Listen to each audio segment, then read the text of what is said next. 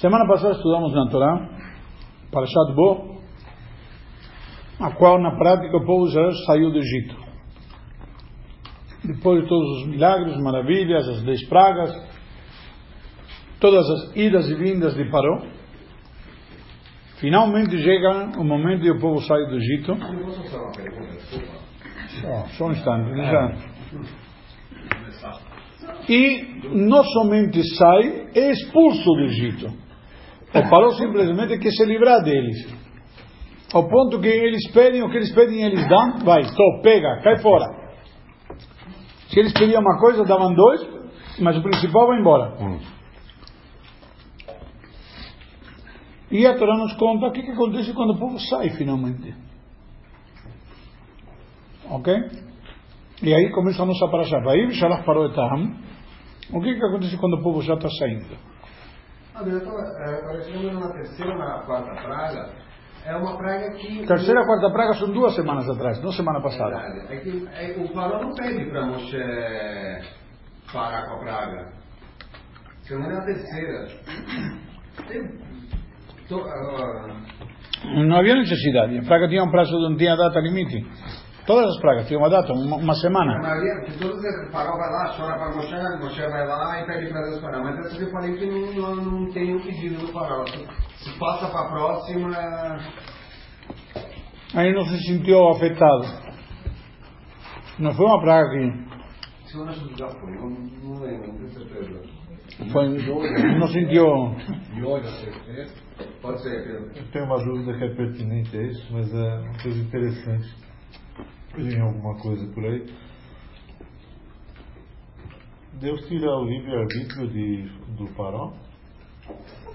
Na verdade, Como é que é isso daí? É- Eu é interessante isso aí, porque A ele- grosso ele, modo, ne- sim. ele negou Deus e aí Deus a grosso modo sim. Uma lição isso, né? Mas o que significa, a grosso modo, sim? A Torá nos conta que e Deus endureceu o coração de Paró nas últimas cinco pragas. Deus endurece o coração de Paró. Se Deus endurece o coração de Paró, então Paró não, não tinha livre-arbítrio. Não é que ele não deixou sair do povo. Hashem endureceu o coração dele e não deixou. Por que digo a grosso modo? Há uma regra que se diz: Deus julga o homem justamente. Da mesma maneira que o homem julga. Que significa? Deus te dá, por assim dizer, o direito de você escolher qual a regra de julgamento. Como você quer que Deus te julgue, Ricardão? Uma isenção. Ele é isento. Não, não. Eu te pergunto, como você quer que Deus te julgue? A pergunta está clara? Na manhã e sempre.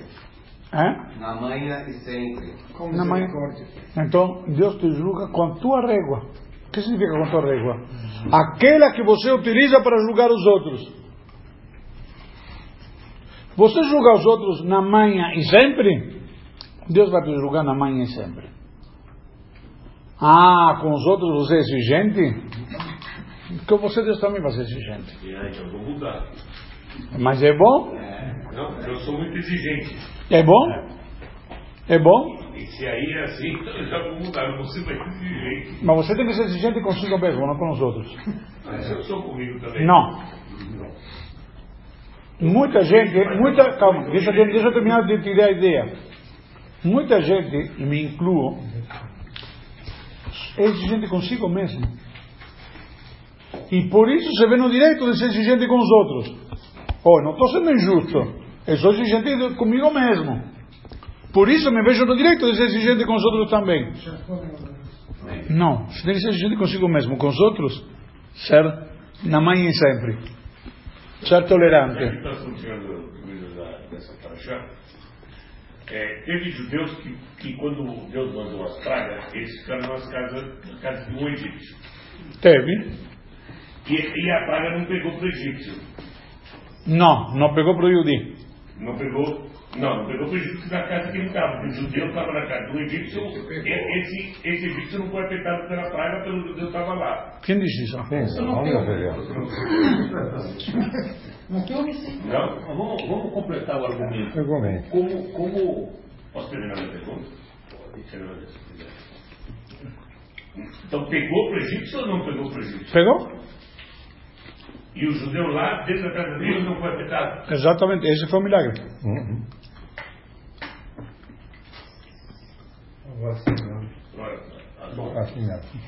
mas eh, na realidade. Ele está primeiro. É, Vai, vai, Júlio. Você estava falando a, a razão de tirar o livre-arbítrio do faraó. Eh, Não consegui terminar, não cheguei lá. Eu gostaria que você terminasse o argumento antes de. Da réplica. Então Deus tira o livre-arbítrio. Mas o que é que nos conta? Nas primeiras cinco pragas, E faraó. e, e parou, endureceu seu coração e não deixou o povo sair. Deus diz: Ah, você quer endurecer o, teu coração? Você quer jogar o jogo com estas regras? Tudo bem. Vamos medir com tua régua. Vamos seguir as tuas regras. Cinco você não deixou, agora cinco eu não vou te deixar. Ou seja, você quer fazer o jogo difícil cinco, vamos fazer o jogo difícil dez, porque cinco. Sabe, hoje em dia tem uns joguinhos, de, como chama? É, eletrônicos, esses virtuais, não sei. E tem fases. As fases fáceis, você se dá uma de machão. Eu quero te ver ser machão nas fases difíceis. Então, eh, o Deus não é que tirou o livre-arbítrio. Deus é que parou, as, a, como diz, a conduta de parou no jogo inteiro. Era um pacote de 10 pragas. Você decidiu jogar as primeiras cinco dessa maneira, agora vai jogar dessa maneira até o final. Você quer jogar de durão? Ela vai jogar comigo. Eu, Não, não, então você vai ser durão até o final. Você leva esse argumento até o fim, Techuvá é impossível. Boa pergunta.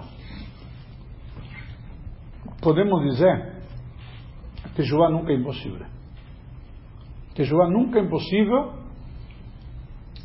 Por quê? Está escrito aquele que faz, inclusive. Vou explicar melhor. Fiquei pensando como explicar melhor. A, a Tá escrito. Explicar, queria entender a colocação dele. Por que ele acha isso? Ah, entendi, entendi muito óbvio. Não, não, entendi muito óbvio. Se você diz, então vamos jogar até o final, Ah, e ele no meio do no, no três quartos do jogo, ele decide fazer chuva, eu estou fechando a porta para ele. Ah, só até o final do jogo? Então, ou seja, ele vai poder fazer chuva só no final do jogo? Pode ser uma resposta que sim. Eu te deixo fazer chuva. Se quer fazer chuva, no final do jogo. Pode ser uma resposta. Mas a resposta que eu ia te dar é o seguinte: dizem nossos sábios, no Talmud, aquele que faz uma transgressão pensando em fazer chuva depois, ele não, não- a chuva dele não aceita. Por quê? Porque ele já é, é como aquele que faz uma mentira cruzando os dedos. Ele, ele já invalidou o, o álibi que ele tinha, o, ele já queimou o, o coringa que ele tinha. Calma. Nosso sábio, peraí, deixa eu terminar. Estou chegando num, caso extremo, ou seja, num caso que Talmud diz que não tem chuva. Dizem nossos sábios, mesmo assim, se na hora H ele decide fazer chuva verdadeira e faz chuva verdadeira, ele é aceito. Por quê? Porque todo o intuito é tirar dele aquele joguinho como a gente fala nas, nas crianças na escola, de Rosh Hashanah, muitas crianças que se ensina o conceito de pedir desculpa, que tem que desculpar, então vem a criança, vem e dá um soco no amigo. Diz, me desculpa, me desculpa. Passa do segundo, dá outro soco, me desculpa, me desculpa. Você tem que desculpar. Dá o terceiro soco. Antes do quarto soco ele já apanhou para valer. Mas na prática o conceito qual é? Para que você não venha me dar um soco e me pedir desculpas, eu te digo que a desculpa não vai ser aceita. Não me bata porque não vai ser aceita. Mas se ele bater, e na hora H ele pede desculpas de verdade, do fundo do coração, então as desculpas serão aceitas. Um exemplo prático, um pai com filho. Um pai com filho, O pai fala para o filho, não faças aquilo, senão você vai se ver. O pai fala para o filho, você vai se ver. Eu te faço uma pergunta, e o filho fez, o que, que o pai vai fazer? Para deixar barato? Não. Por quê? Tem que aprender que é regra, tem que aprender que é respeito. Tem um pouco do seu orgulho e vaidade. Pô, ele está me testando, está me desafiando. Sabe, está me desafiando, então vamos ver. Mas, por outro lado, senão ele não vai me respeitar nunca mais. Isso vai virar. Não, vai virar. Eu vou, eu vou virar aqui palhaço. Jogo da mentira. E você desacreditar. Então, o pai precisa pôr o castigo. Mas se o filho pede desculpas, o pai que vai fazer? Vai tirar o castigo?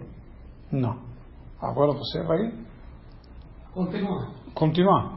Você está de castigo. Eu te dei uma semana de castigo, não é? Depois de duas horas vai dizer, oh, me ligou a namorada, preciso sair. Não, você está de castigo. A gente tem que ter em consideração que se o filho vier de verdade pedir desculpas, se for sincero, o pai vai desculpar. Não porque está fazendo um joguinho e ele já tipo está manipulando, porque realmente está arrependido. Se ele for convincente no arrependimento dele, o pai vai perdoar. E então, por esta razão que não seria o caso. Tá bom, faz chuva de verdade, Deus vai te perdoar. O que Deus não, não quis, por isso eu falei, a grosso modo tirou o livre-arbítrio. O Deus não queria tirar o livre-arbítrio, não queria fechar a porta de chuva de farol. O que Deus queria, bom, tá bom, então a regra do jogo vale até o apito final. Não vai vir aqui que depois vamos amolecer, não. Então vamos, essa regra vale. Mas se parou, fizesse chuva de verdade, como vamos ver na nossa paraxá, que de fato vemos que não foi, porque depois ele perseguiu o povo judeu. Calma, calma, calma, calma, calma, calma, calma. Não vamos discutir agora os detalhes. Deixa- Não, não consigo. Então, na prática, o que, que a gente vê? O que, que a gente está vendo aqui? Que ele não- também não quis fazer essa chuva de verdade. Pode fazer a pergunta agora. Digo, mas nesse caso que o senhor trouxe agora, no final, que ele voltou, mas não está na Torá que Deus de novo não endurece o coração dele? Na verdade, Rashi traz que o povo pressionou ele. Falaram para ele, e a Torá diz, Não, não mas outros que tiraram que Israel me odeio. E aí não falei que. E aí ele foi, vai e trechou betamola cajimó. Aí ele, ele mesmo foi filar os cavalos e preparar a carruagem e levou o povo junto com ele. Mas eu te faço uma pergunta, honesta. Aquela história, ah, o Joãozinho me falou para pular da ponte. Já ouviu isso na escola? Se Joãozinho te fala para pular da ponte, você pula? Ou não? Na escola você aprontava e falava, Joãozinho me mandou o professor a jogar X na senhora. Ah, se Joãozinho te fala para jogar da ponte, você joga? Quando você de verdade não quer, você não faz. Esse é o conceito de chuva de verdade. Situação. Mas o conceito, de qualquer jeito, ele ainda não tinha chegado ao ponto final de ver a grandeza de Deus. Por isso que foi o único sobrevivente de, do que acontece posteriormente na nossa paraxá. Já na, na, na praga do Decoró, ele já sobreviveu teoricamente, né? Não. Sim, Mas ele pede a bênção. sim. Mas lá, ele ainda está perseguindo a Israel.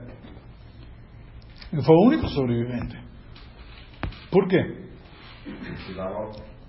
Chegar nesse nível de. Ok? Vamos começar com a nossa praxa? Não. Todos esses minutos foram agora só de introdução. Rabino, desculpa, eu tenho uma pergunta para fazer. Posso? Acabou de fazer. Então, a segunda. A segunda. Vamos dizer que alguém pede desculpas para uma outra pessoa. Como um ser humano pode julgar o outro se aquela desculpa é sincera? Ou só achando pode-se saber isso? Não. Você julga conforme o que você vê. Se você o cara te parece que não é sincero, você não perdoa.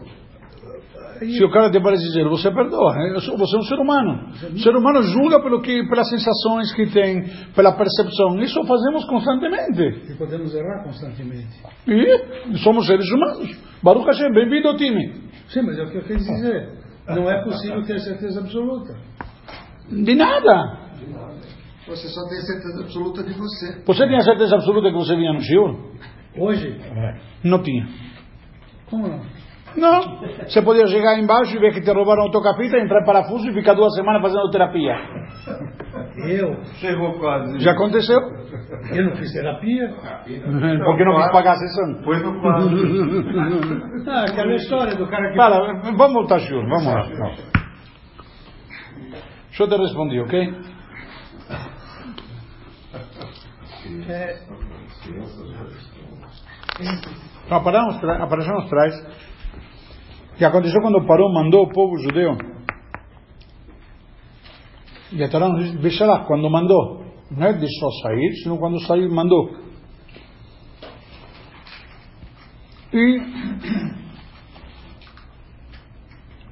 Na prática estão pensando que o povo pode voltar, etc. E a Kadosh Baruch e a Torá nos conta que Deus fez sair o povo judeu. O povo saiu armado, uma tradução. Inclusive Rashi comenta que de onde tinha armas, depois quando lutaram contra Amalek, contra os, contra as Amalequitas e demais, onde tinha armas eles. Então saíram preparados, estamos saindo no deserto, saímos preparados. Mas, nós já conhecemos aquele comentário, que eles saíram do Egito, um quinto, Hamushim, vem de Homesh, um quinto são 20% do povo que saiu do Egito. Isso que nós sabemos. E a Torá nos conta, quando saíram do Egito, Moshe cumpre a promessa que tinham feito para o patriarca Yosef, patriarca, não é patriarca, mas o, o grande líder, o patriarca que se lançou Abraão, Isaac e Jacob.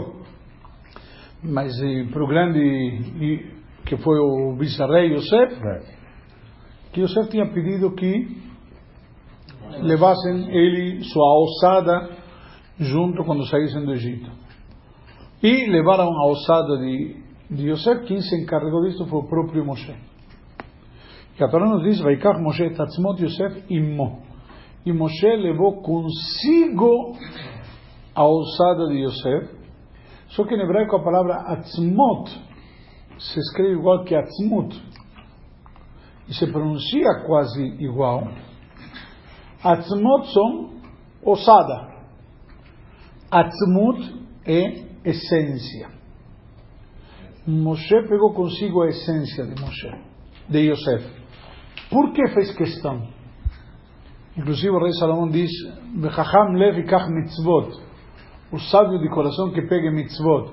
Cada um quando saíram do Egito pegaram o quê? Pegaram riquezas.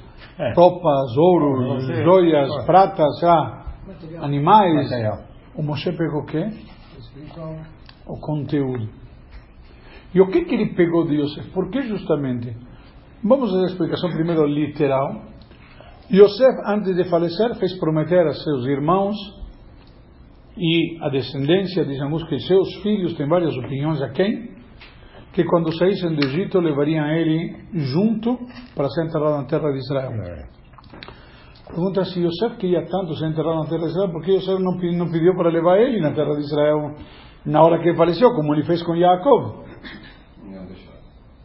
Uma opinião diz, não é que não iam deixar, ele não quis arriscar os filhos a prometer algo que eles não tinham condições. Jacob pediu para Yosef, Yosef me promete que me leva para a terra de Israel como Jacob pede. Ok? Só que ele está pedindo para quem? O cara que decide.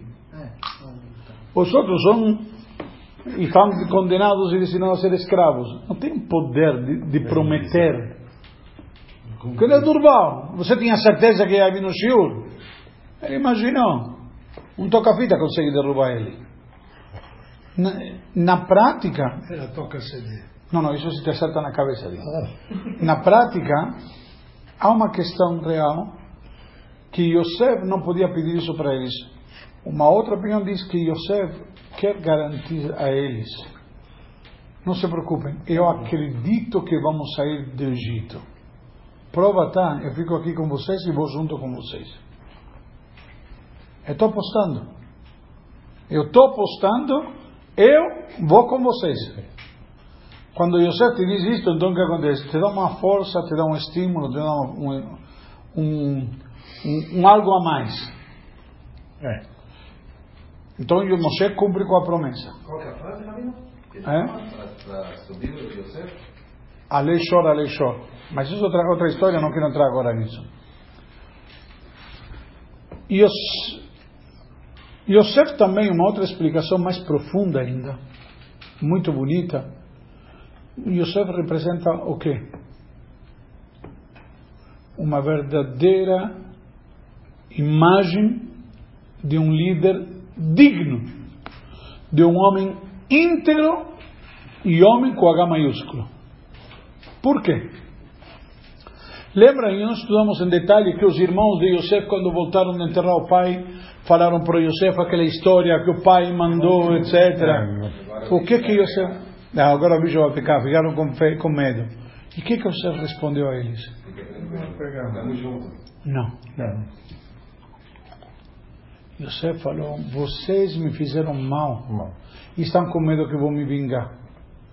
Mas saibam que, que o que vocês fizeram foi por ordem divina. Atem chashavtem alai ra'am velokim chashava letová. Vocês pensaram mal sobre mim, mas Deus pensou para o bem. Por quê?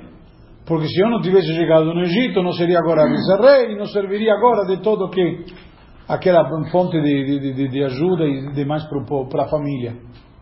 Então, na prática, o que, que nós vemos aqui? E os Moshe se inspira e pega consigo, a expressão. Vaikar Moshe tatzmot Yosef imo. Moshe pegou, as, como chama? As, a ossada, mas a essência, a tzmut de Yosef consigo. Dentro de si, interiorizou o que é a essência de Yosef? Ser um líder digno, ser um homem com H maiúscula, não ser vingativo, não ser rancoroso. Se você quer ser um líder, não, você tem que pensar no bem do povo, não no teu bem pessoal, não no teu orgulho, não na tua vaidade. Inclusive, nós vemos de fato este episódio aonde?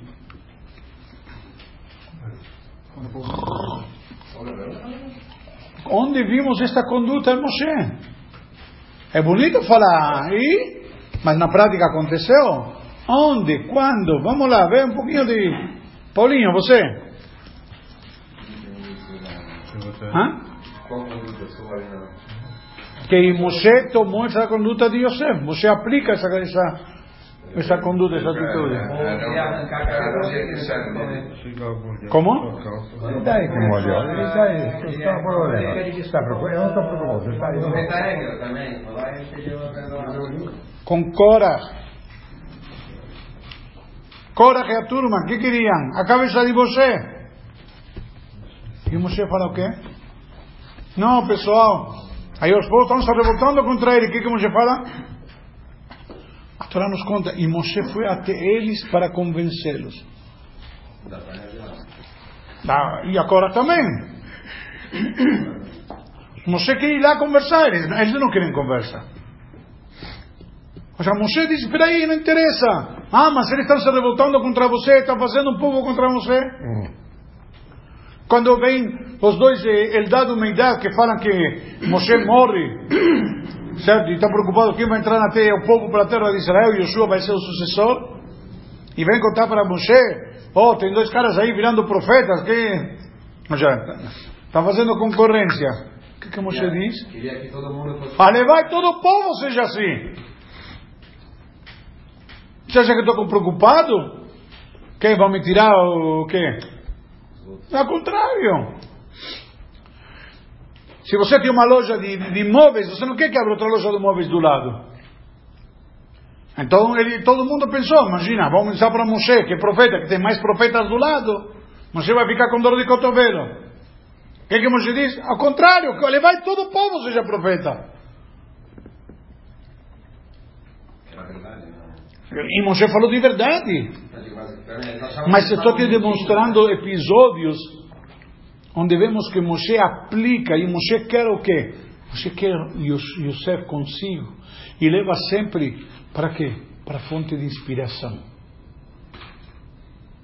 E isso que o sábio nos diz muitas vezes, tem um versículo que diz, Veayu einecha rootet morecha. Estarão teus olhos olhando para teus mestres. Daí que muitas pessoas têm fotos de grandes tzadikim. Por quê? Porque servem como fonte de inspiração. Muitas vezes você pode chegar uma hora e dizer, cara, não dá, não é, um ser humano não consegue fazer tudo isso. Fica muito difícil. O Yetzirah te, te tenta seduzir que não dá. Então você precisa de quê? Inspiração. De um exemplo que dá.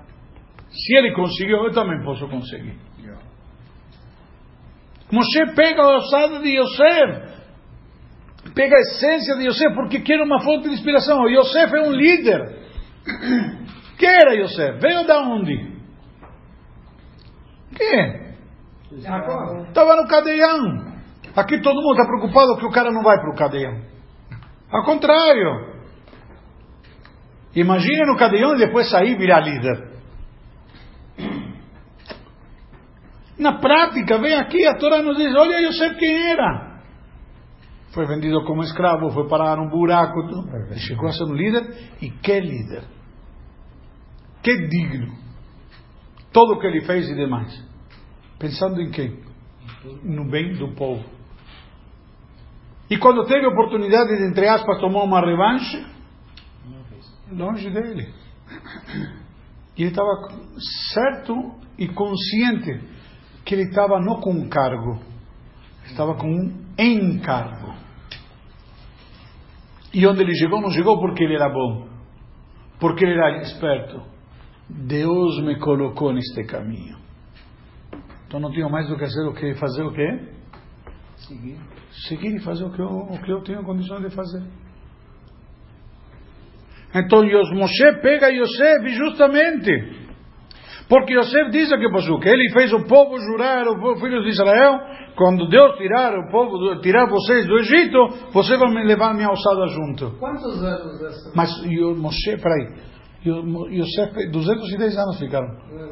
Na prática, Yosef pede para o povo levá-lo. Moshe poderia ter deixado, como se diz, outros caras carregarem. Moshe diz: não. Esto daqui eu quero comigo.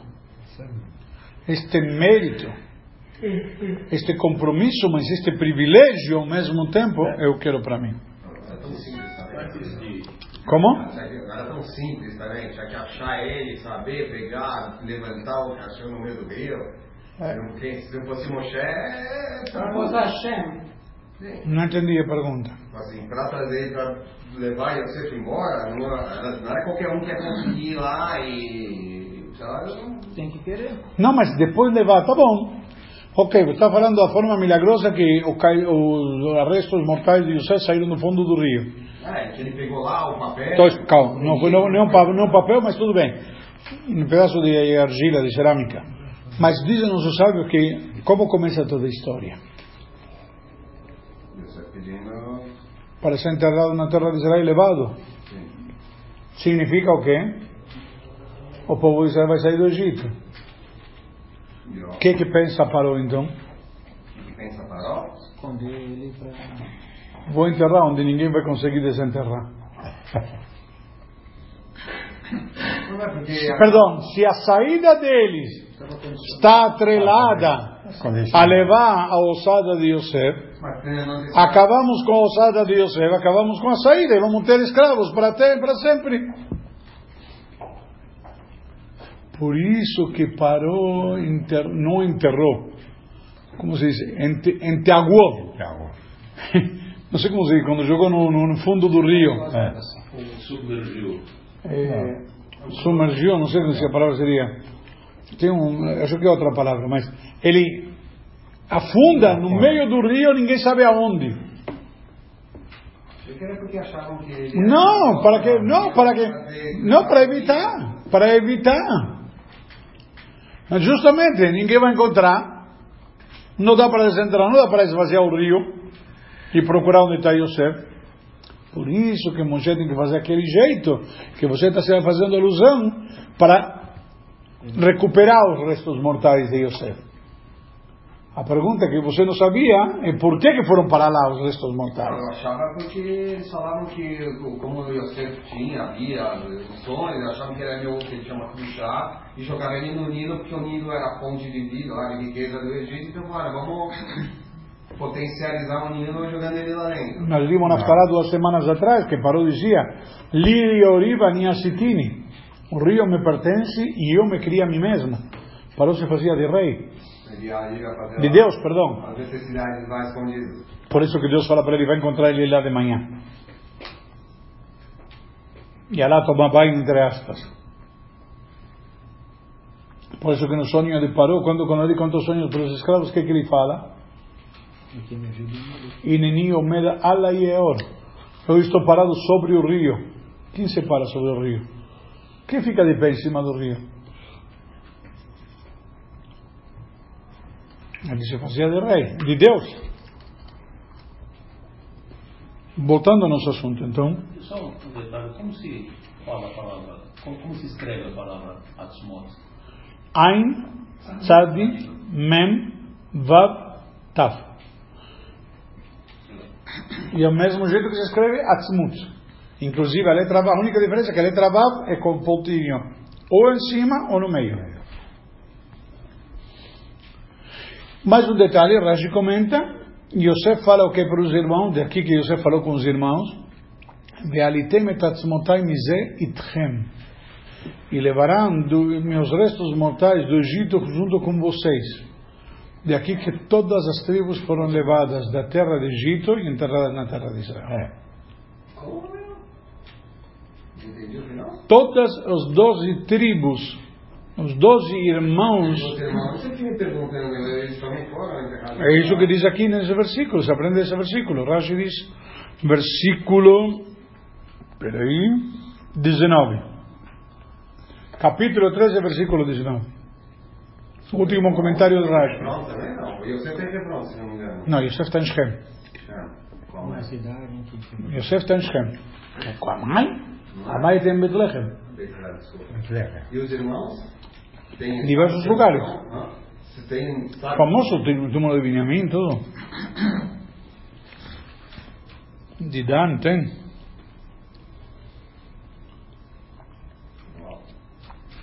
E a Torá nos conta que o povo era acompanhado, guiado, protegido por duas colunas que se complementavam uma à outra. O que significa se complementar uma à outra? Coluna de fogo e coluna de nuvem. Uma terminava e começava a outra.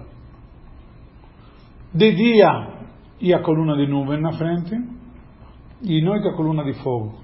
Não era simplesmente guiar o caminho, não tinha Waze.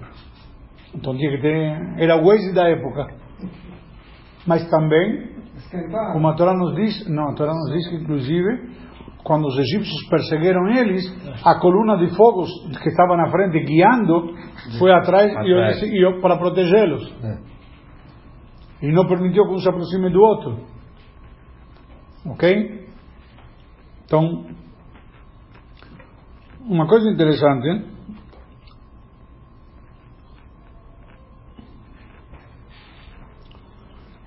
Contaram para o Paró que o povo de Israel está indo. Está meio perdido. Deus conduziu o povo como sem rumbo. O rumo não estava certo. Então Paró está está dizendo Mamidbar. Eles estão coitados. Estão perdidos. O, deserto está travando eles. Não sabem para onde ir. Daqui a pouco eles voltam. Começou já. Sentiram um esfrio na barriga. E Deus endurece o coração de Paró de novo e os persegue. Diz assim, com toda a força, para que. Para que eles saibam que eu sou Hashem. Por quê? Nós tínhamos visto dois, duas semanas atrás que tinha duas contas que três semanas atrás, perdão, para Shachmot, que Deus tinha duas contas grandes com Paró. Uma Qual foram as duas respostas que Paró deu para Moshe quando veio a primeira vez? Não não conhece. Não conheço Deus. E segundo, o povo não vou deixar sair. Tá bom. A segunda já resolvimos. O povo deixou sair. Mas ele ainda não reconheceu a grandeza de Hashem. Então ainda tem uma, ainda tem uma conta para acertar. Por isso que teve que endurecer mais uma vez o coração. Ou seja, tem um lado aqui. Então, na prática, e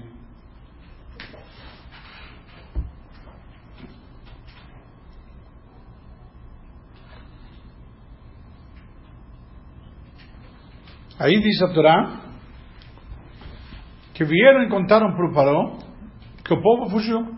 Por quê? Quando eles começaram toda a conversa, quanto que era? Vamos três dias no deserto e vamos servir a Deus. Passaram três dias e nada do povo voltar. Inclusive, das conta que Parou mandou com eles que espiões. Teve um monte de gente que saiu junto. Tinha alguns espiões que falou, olha, vamos ver. Vamos ver se realmente vão por três dias servir a Deus. Que que, que macumba vão fazer? Vamos, me contem aí.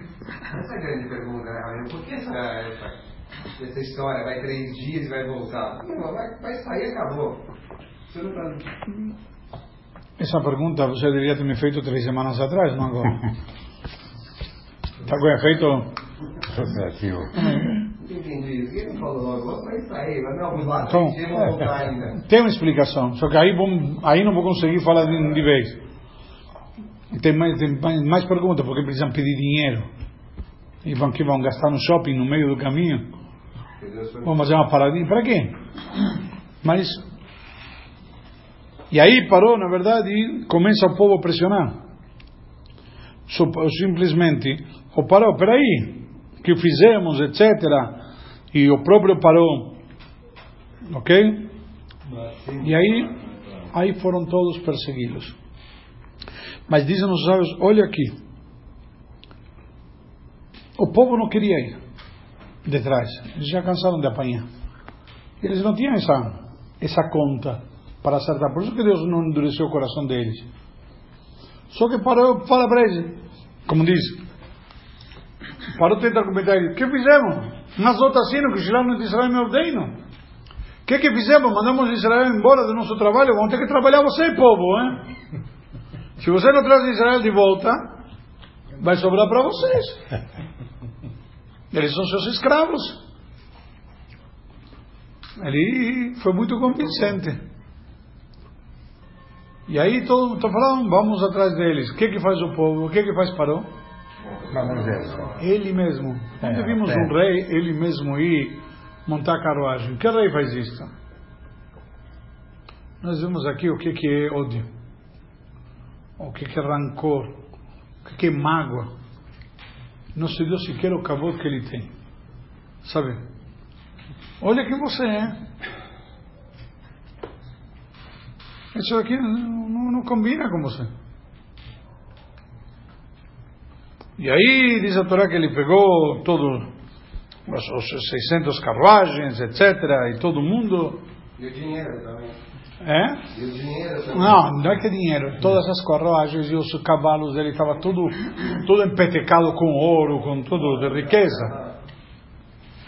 Ao ponto que está escrito que toda a riqueza que eles, os Yehudim pegaram no, no, no, no, mar, depois de que teve a partir a, que o mar se fechou e se afogaram todos, Era maior era maior do que eles tiraram do Egito ainda. E aí Deus endurece o coração de Paró e Paró persegue obstinadamente ao povo de Israel. E o povo de Israel está saindo com Beyad Ramá, com braço estendido, com braço, braço forte, está saindo com, a gente diria, cabeça erguida. E a Torá nos conta que os egípcios perseguiram e alcan- e alcançaram eles num dia, correram que os os Yehudim tinham andado seis. Três de ida, mais três que voltaram os espiões. O período, o percurso que eles fizeram, eles voltaram. E aí eles correram tanto, tão, tão, que num dia.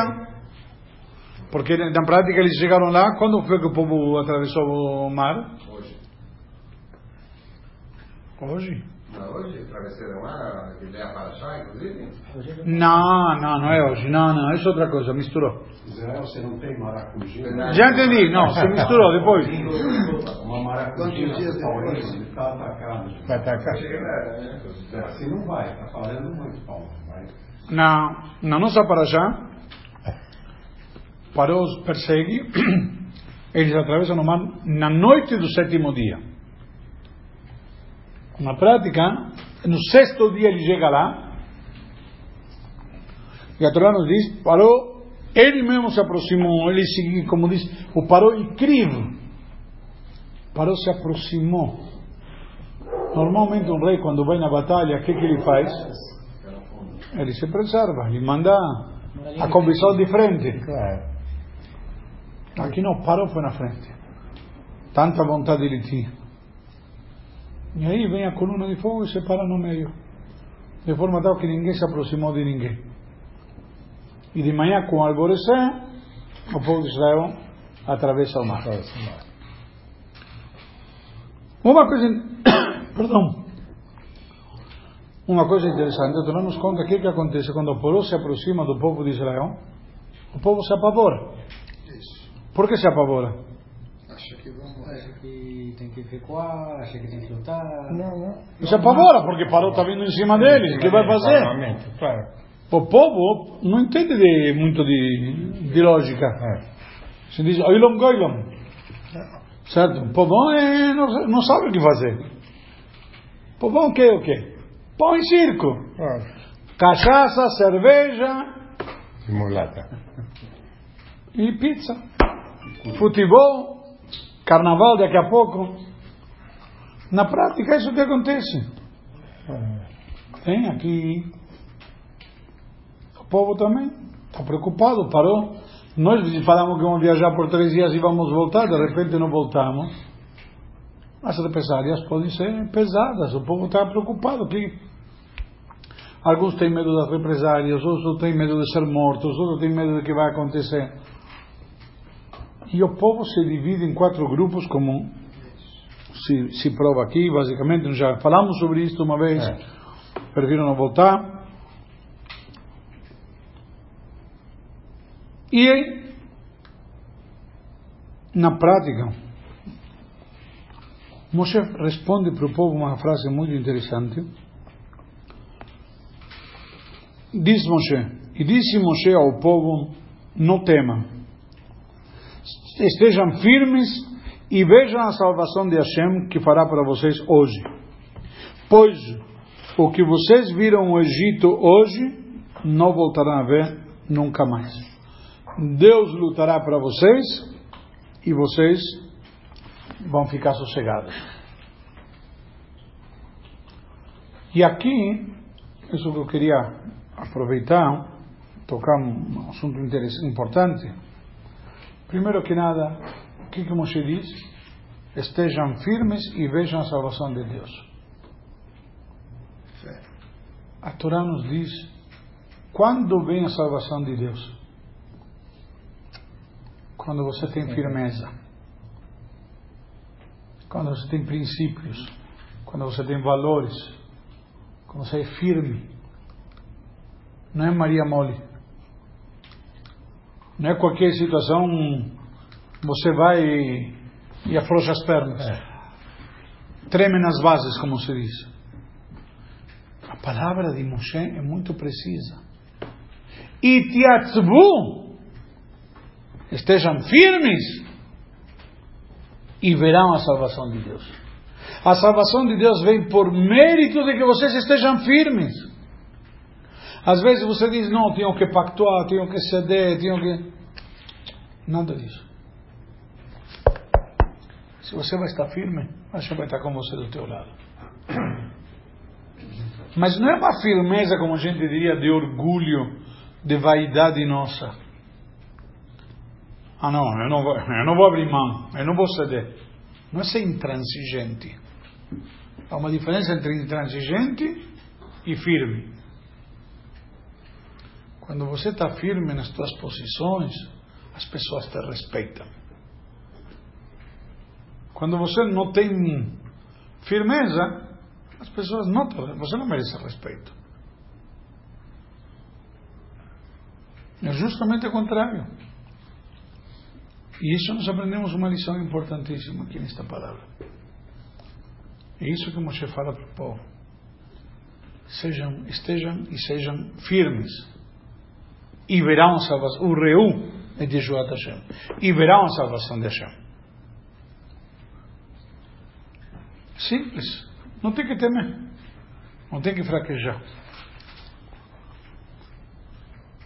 E a Torá nos conta logo em seguida que Hashem fala para Moshe Matitzakelai da Brebne Israel Beisau.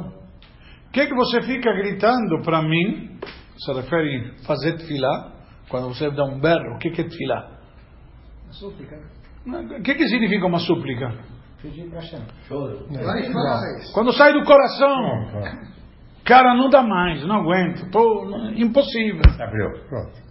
Certo? É isso que está. Gritou, saiu do fundo. Aí Deus fala, para que não? Você não tem que ficar. Por quê? E aqui uma outra lição fundamental para nós. Deus me manda saúde e me cura. Cara, vai no médico e se trata. Moshe, está falando para Moshe, Matitzak lá, que fica lá rezando, pedindo, vai e faz o que você tem que fazer. Dá para Israel, Beisau, fala para o povo de Israel, e que andem. Ou seja, você faz a tua parte que eu faço a minha. É verdade que nós queremos pedir a Hashem. É importante rezar. Mas tem um momento para cada coisa. E tem um momento que o principal e importante é o quê? Atitude. É isso que Hashem fala para Moshe. Fala para o povo e vai embora. Ah, você tem medo dos obstáculos, que seria o mar? Como tem imaginar a cabine? Se você vai daí vai para o mar, daí pro lado, tudo bem, foi. Assim, imaginar um negócio desse. ben Aminadab. Não, Nachshon. Nahshon ben Aminadab. Mas é só questão. Não é questão de imaginar. Faz a tua parte. Puxa, Rabino, a Parnassá não está dando, o mercado está difícil. Está muito competitivo, está muito sei lá o quê. Vai, faz. Quem manda a Abraham não é o mercado, é Hashem. Simples. Se você não está vendendo, alguém está vendendo, porque tem gente comprando. É muito simples. Não quero entrar no meio da questão, preparei mais, mas já está no horário. Tem mais alguns tópicos importantes, justamente para achar que nos fala de, de Mashiach. É, é muito importante, mas. Mas, na verdade, o que se pretende e o que se pede de nós é atitude. A gente tem que fazer a nossa parte. Pedimos a gente, ok? Quando não fica quatro horas rezando, a gente me manda para lançar, vai na rua, vai atrás da panela, vai fazer. Não adianta pedir, me manda água, me manda água. Vai traz o copo. O que, que adianta pedir água se você não traz o copo? É isso que a gente está falando para Moshe. E precisa, ter, precisa acreditar também, não adianta só. Muito importante. Falei que não queria entrar no resto que preparei. Tem dois tópicos importantes na nossa paraxá. Na paraxá diz que o mérito que se abriu o mar. Qual foi o mérito que se abriu o mar? A fé. Porque acreditaram. O mérito que eles acreditaram fez que Hashem abriu o mar. Quando você faz de verdade, Deus abre até o mar para você. Por quê? O Breno mencionou agora, nós já tínhamos estudado isso.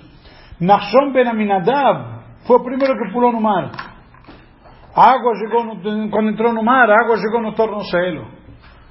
Continua andando, chegou no joelho. Continua andando, chegou no, no, no, no, no, Barriga. na barriga. Continua andando, chegou no peito. Continua andando, chegou no pescoço. Deu mais um passo, chegou nas narinas. E agora? E o cara não, não fez escola de natação no Egito, provavelmente. E ele deu mais um passo. O que, que acontece? Mais um passo a água está na narina. Cobriu ele. E o mar se abriu. E o mar se abriu. Por quê? Pela fé que ele teve de dar aquele passo a mais. Ele deu esse passo a mais. E esta é a grande lição. Por mérito de você acreditar e fazer a tua parte de verdade, você merece que Hashem abra o mar. Que Hashem vai contra as regras da natureza que ele mesmo estabeleceu.